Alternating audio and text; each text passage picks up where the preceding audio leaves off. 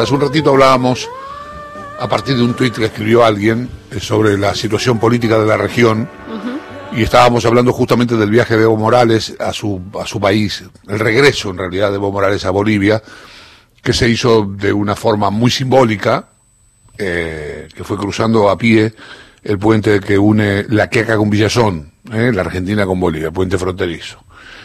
Eh, pero ayer en Perú, ya que hablamos de la región, sucedió algo, un hecho político también muy importante, que fue la destitución del presidente Martín Vizcarra por incapacidad moral en medio de acusaciones de corrupción después de casi cinco horas de intenso debate en el recinto. Eh, es el segundo juicio político contra el mandatario. Esto es lo que, lo que dicen las noticias así frías. Eh, voy a saludarlo a Enzo Elguera. Es abogado, es analista político, es el CEO de la consultora Imasolu. Eh, ¿Qué tal, Enzo? Buen día.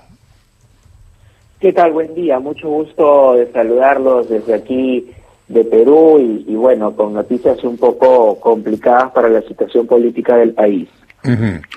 eh, cuando, cómo, eh, lo que buscamos, llamándote, son detalles, pormenores, especificidades, si es que está bien dicho esto que acabo de decir, cosas bien, bien puntuales que nosotros acá, tal vez por la distancia, porque tenemos nuestros propios problemas, este, no conocemos. Eh, ¿Qué pasó? Por, ¿Cuándo se decidió la destitución? ¿Cuándo se decidió llevarlo a juicio político? Este, si esto es, si esto está bien, si es justo. Bueno, eh, en principio es, es, es, un, es un gusto saludarte desde Perú.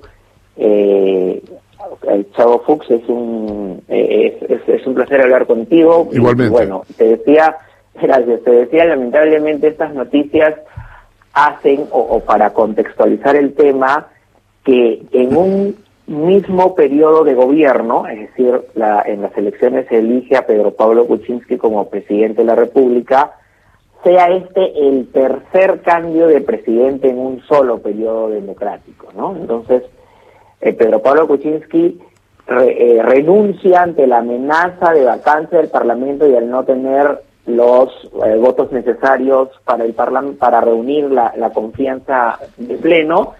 Eh, luego entra su primer vicepresidente Martín Vizcarra. En este periodo, la segunda vicepresidenta Mercedes Araos, que es la que, quien continúa en la línea sucesoria, renuncia a la vicepresidencia. Martín Vizcarra, quedándose, eh, quedándose como presidente, queda evidentemente solo en esta en, esta trilogía, por decirlo así, que se forman con el Ejecutivo, y al terminar eh, destituido, quien asume la presidencia es el presidente del Parlamento, eh, y, esto va a ocurrir mm, a las 10 de la mañana, hora peruana, 12 hora argentina, con la finalidad de que tenga pues la, la continuidad de la sucesión democrática. Este es el, detalle, digamos, general para poner en contexto qué es lo que ha estado ocurriendo en Perú y, el mandatario además ha estado enfrentando eh, dos vacancias presidenciales y diversos enfrentamientos e intentos fallidos en vacancia. Enzo, ¿qué tal? Lucía Isikov te saluda. Eh, bien, bueno, hay una paradoja, ¿no? Porque Vizcarra, eh, según tengo entendido, fue un presidente que levantó constantemente en su gestión las banderas de la lucha contra la corrupción y ahora termina destituido. Contanos un poco cómo fue su, su breve presidencia, si querés, y, cómo, sobre todo, cómo fue esto interpretado por, por los distintos sectores de, de, la opinión pública, si, si realmente prendió su discurso anticorrupción o qué fue lo que pasó para llegar a este punto. Bueno, mira, eh, hay un enfrentamiento que se ha hecho como que una costumbre acá en, en, Perú, sobre todo en, en, este, en este último periodo, que ha llevado a una inestabilidad política, no solamente que está enfrentando el actual presidente, sino también su antecesor. Entonces, eh, el enfrentamiento en un inicio de este periodo de gobierno fue por, por la coyuntura que, que la segunda fuerza política perdió a menos de un 1% y lo acusaba de haber de que les habían robado las elecciones paradójicamente eh, se dice que este partido de oposición conspiró para tumbarse al, presidente Pedro Pablo Kuczynski para que luego Martín Vizcarra, que acaba de ser destituido el día de ayer, asume el poder.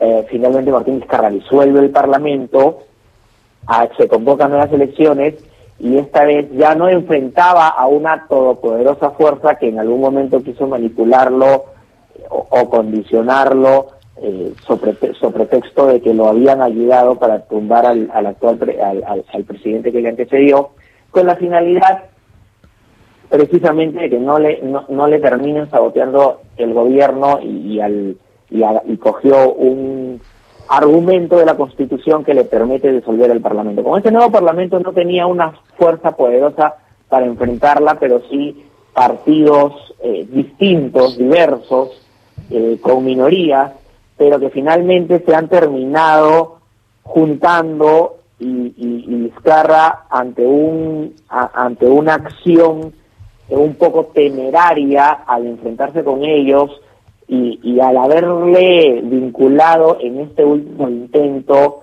supuestas comunicaciones, porque están en materia de investigación, con un aspirante a colaborador eficaz. Entonces, esta, esta situación lo deja a él un poco mal parado, ¿no? Por, porque esas comunicaciones que tuvieron vía WhatsApp se terminan haciendo públicas a través de un medio de comunicación con una empresa constructora o, con empresarios con, ligados a una empresa constructora que, que tienen o que son parte del grupo del Club de la Construcción, que eran básicamente grandes empresas que se repartían las obras en todo el país y que se turnaban para ver quién iba a ganar y que por lo general incluso licitaban por encima del 100% del precio de las bases, que no es algo usual porque finalmente del precio de las bases se oferta hacia abajo y no hacia arriba. Entonces, ese termina siendo como que el argumento para ello, pero por supuesto que hay muchos otros intereses políticos que realmente motivan también la batalla. ¿Y cómo es el perfil de eh, Manuel Merino, quien va a ser ahora una especie de presidente de transición, ¿no? Hasta que lleguen las elecciones y entiendo que la idea es convocar a las elecciones de modo anticipado. Sí, de hecho, básicamente o, prioritariamente eh, e, este tema eh, le obliga al presidente del Congreso, Manuel Merino, a tener que convocar a la brevedad posible elecciones. Sin embargo, yo presumo o calculo de que de todas maneras va a haber un intento de querer prolongar lo más posible el poder, ¿no? Entonces, mm. eso es lo que lo que estoy calculando según los intereses que, que podría tener el presidente del Congreso, mm. porque además va a ser un un gobierno de ancha base le llaman, pero en realidad va a ser un gobierno concertado con los partidos políticos que lo han apoyado en este intento. Mm.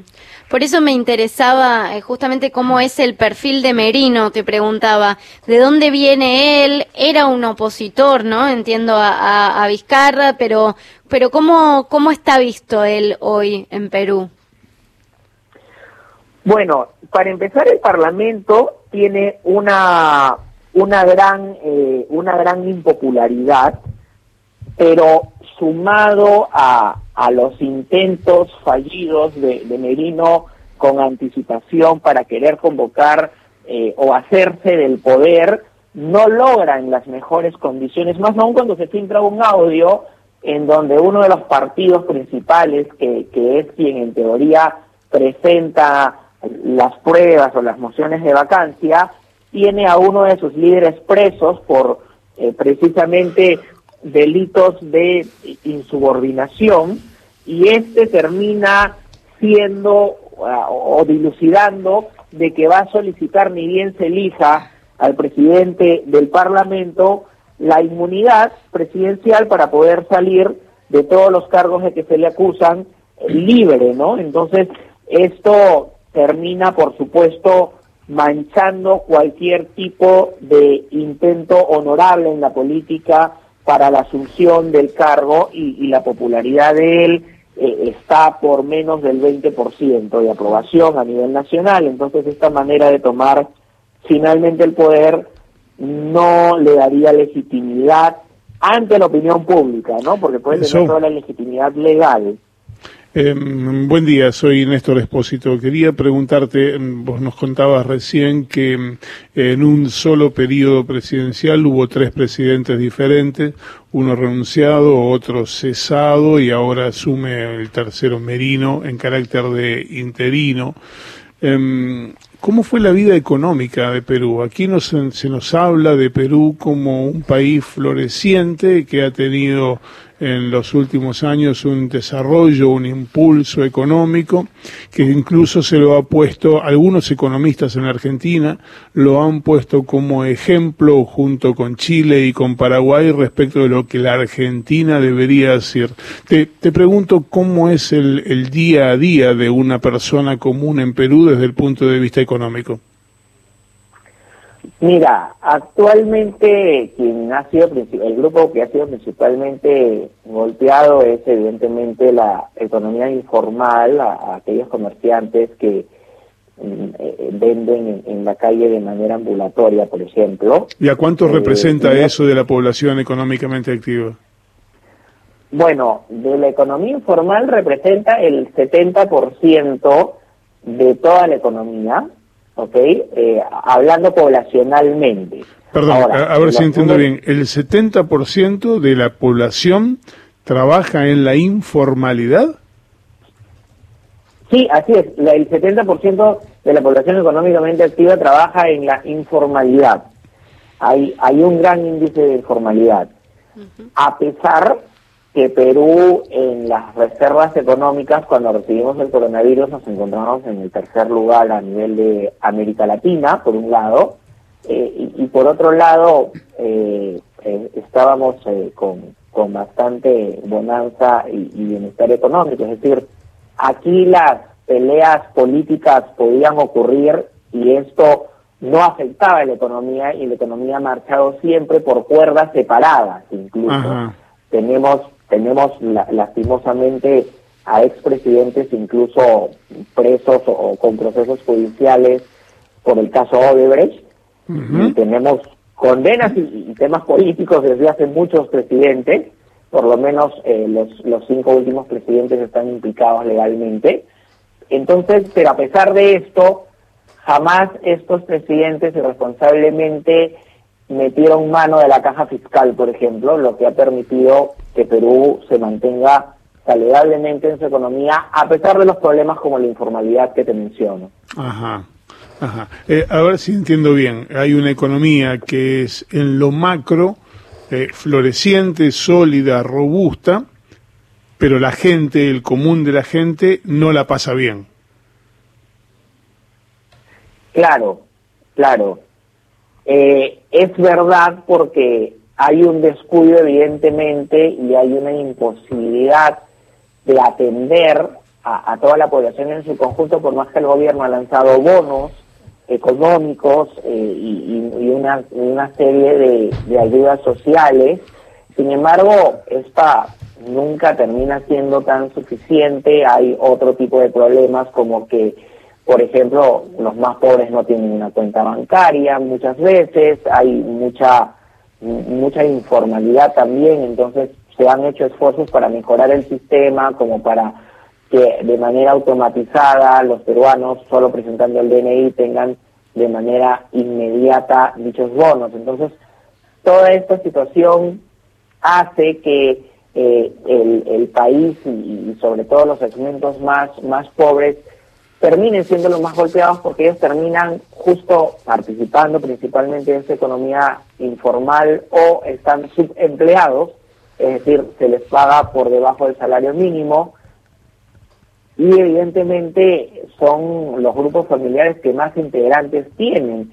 Entonces termina siendo complejo dentro de su vida, dentro de la situación diaria en estos tiempos de coronavirus, en donde la propia microeconomía o la economía más cercana a ellos se encuentra golpeada y afectada y, muchos negocios pues han quebrado, otros han, hay nuevos intentos y préstamos de bonos que ha sacado el gobierno, pero aún así eh, el panorama es completamente incierto para la gran mayoría de sectores porque por supuesto siempre hay algunos sectores que terminan teniendo mayor demanda de consumo en épocas de crisis. Eh, Enzo, muchas gracias. ¿eh? Te mando un gran abrazo. Gracias por la charla. Listo. Gracias a ustedes. Saludos. Enzo Higuera es abogado, es analista político, CEO de la consultora Imasolu.